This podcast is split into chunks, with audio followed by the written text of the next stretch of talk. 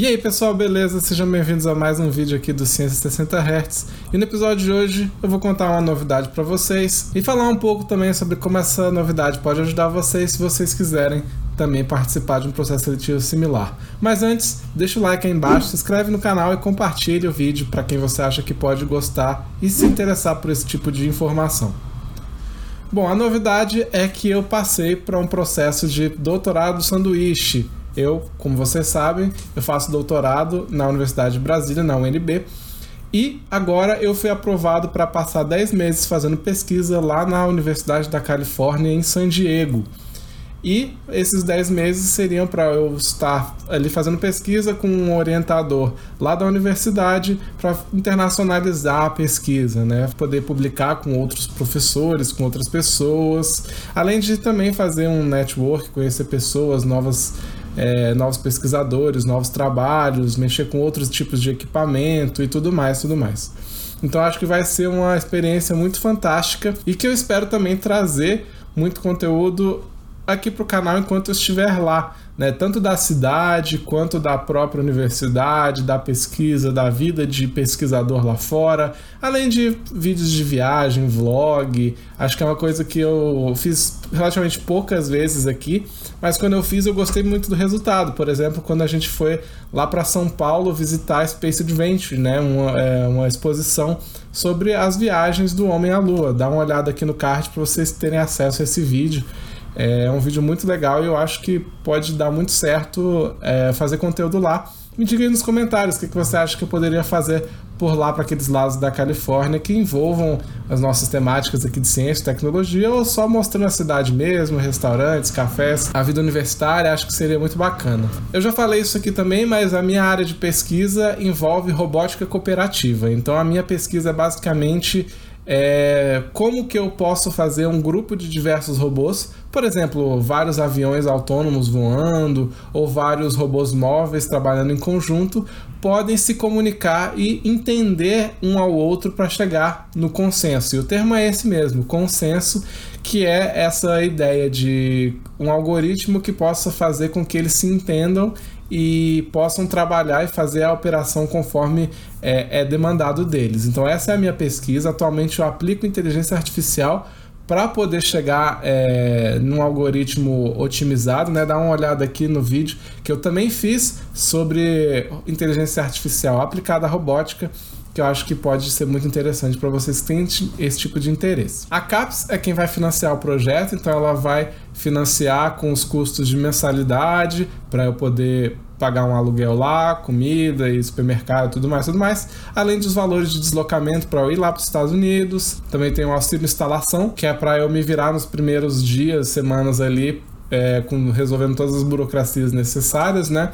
Então é a CAPES que vai fornecer esse, esse financiamento, passou por todo esse processo seletivo e é esse processo seletivo que eu gostaria de falar um pouco, caso você tenha interesse de fazer algo similar, né? Caso você esteja fazendo doutorado ou esteja pensando em começar um doutorado aqui no Brasil, você sabe que você tem essa oportunidade sim, de se candidatar para um, um doutorado sanduíche para você poder fazer sua pesquisa em outros lugares é, do mundo e poder ter uma internacionalização da sua pesquisa. Eu acho que vale muito a pena se você tem esse interesse na área acadêmica, porque pode te ajudar a publicar e o que eventualmente vai te dar mais oportunidades lá para procurar uma carreira de professor e tudo mais. Então vamos falar um pouco como fazer isso, né? Eu vou falar um pouco da minha trajetória e ao mesmo tempo vou dar umas dicas aí caso você se interesse também, né?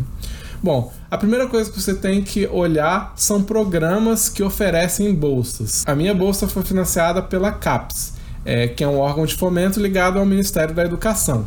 Mas aqui no Brasil você também tem outra entidade pública que faz isso, que é o CNPq, que no caso também é uma agência que vai financiar esse tipo de pesquisa, ciência e tudo mais, só que nesse caso a agência está ligada ao Ministério da Ciência e Tecnologia. Mas no fundo as duas fazem mais ou menos a mesma coisa, nesse sentido de eh, abrir editais para programas de pesquisa, nesse caso doutorado sanduíche. Além disso, em termos de financiamento público, você tem as FAPs, que são entidades é, que significa Fundação de Amparo à Pesquisa, e cada estado ou Distrito Federal tem a sua. A mais importante no Brasil é a FAP de São Paulo, a FAPESP, que justamente por ser no estado mais rico do Brasil, ela tem mais recursos. Mas dá uma olhada na FAP do seu estado para ver se ela também abre editais regularmente, geralmente todo ano, é, sobre esse tipo de, de financiamento. Além disso, você tem entidades privadas é, que também fornecem esse tipo de, de bolsa, né? Um exemplo é a Fulbright, que inclusive eu me candidatei no ano passado, só que infelizmente eu não passei para a bolsa da Fulbright, porque é um número muito limitado de bolsas é, para o país inteiro, né? Então eles são um pouco mais rígidos ali no processo seletivo e infelizmente eu não passei, mas você pode dar uma olhada que todo ano eles lançam algum tipo de doutorado sanduíche para financiar a sua pesquisa também. Então Dá uma olhada nessas agências que eu falei. No site delas tem os editais antigos, vê se tem algum edital aberto. Mas se não tiver nenhum aberto, dá uma olhada no que, que na frequência com que eles lançam editais. Geralmente é todo ano, e aí você vê geralmente em que momento do ano que abre os editais, e você já se prepara em antecedência para poder todos ter todos os documentos necessários no momento que abrir o edital e que as inscrições estiverem abertas. No meu caso, eu já tinha todos os documentos preparados para CAPES, porque eu já tinha feito o processo da Fulbright. Então já estava tudo mais ou menos encaminhado e é justamente isso que eu vou falar agora. Quais documentos que você precisa ter, os requisitos mínimos para dar entrada nesse, nessa inscrição. A primeira coisa que você vai precisar é do seu histórico acadêmico. No caso da CAPES, ela pedia que você, no seu doutorado, tivesse pelo menos um ano de doutorado ou a qualificação defendida. A qualificação, para quem não sabe, no doutorado é uma espécie de mini defesa de tese que você vai defender ali no meio do doutorado, mais ou menos, para você é, indicar para uma banca especializada lá de professores é, como é que está indo seu doutorado, se você já está obtendo resultados e para que eles possam então te direcionar para o resto do doutorado você possa defender a sua tese de uma maneira mais interessante, né? Caso você esteja num caminho que eles não consideram tão interessante, eles podem te ajudar a encaminhar para um caminho mais é, interessante para sua pesquisa, até para você se tornar um pesquisador melhor. Então, dá uma olhada na, sua, na agência que você quer, pretende se inscrever. No caso da CAPES, tem esse requisito: um ano de doutorado ou a defesa de, de qualificação já feita. E você, obviamente, precisa cumprir esse requisito. Então, se você acabou de entrar no doutorado, já vai se preparando, mas saiba que pelo menos um aninho já é, ainda é necessário para você até para você concluir todas as suas disciplinas. Né? Além disso, uma das coisas que é a mais importante é que para esse processo seletivo, você, no momento da inscrição, já vai ter que ter um aceite de um orientador estrangeiro. Então, o que isso significa? Significa que você precisa já ter um contato em alguma instituição fora do país, de alguém que faça alguma pesquisa similar à sua, que vai te aceitar receber por aquele breve período, por aqueles meses, para fazer a pesquisa junto com você.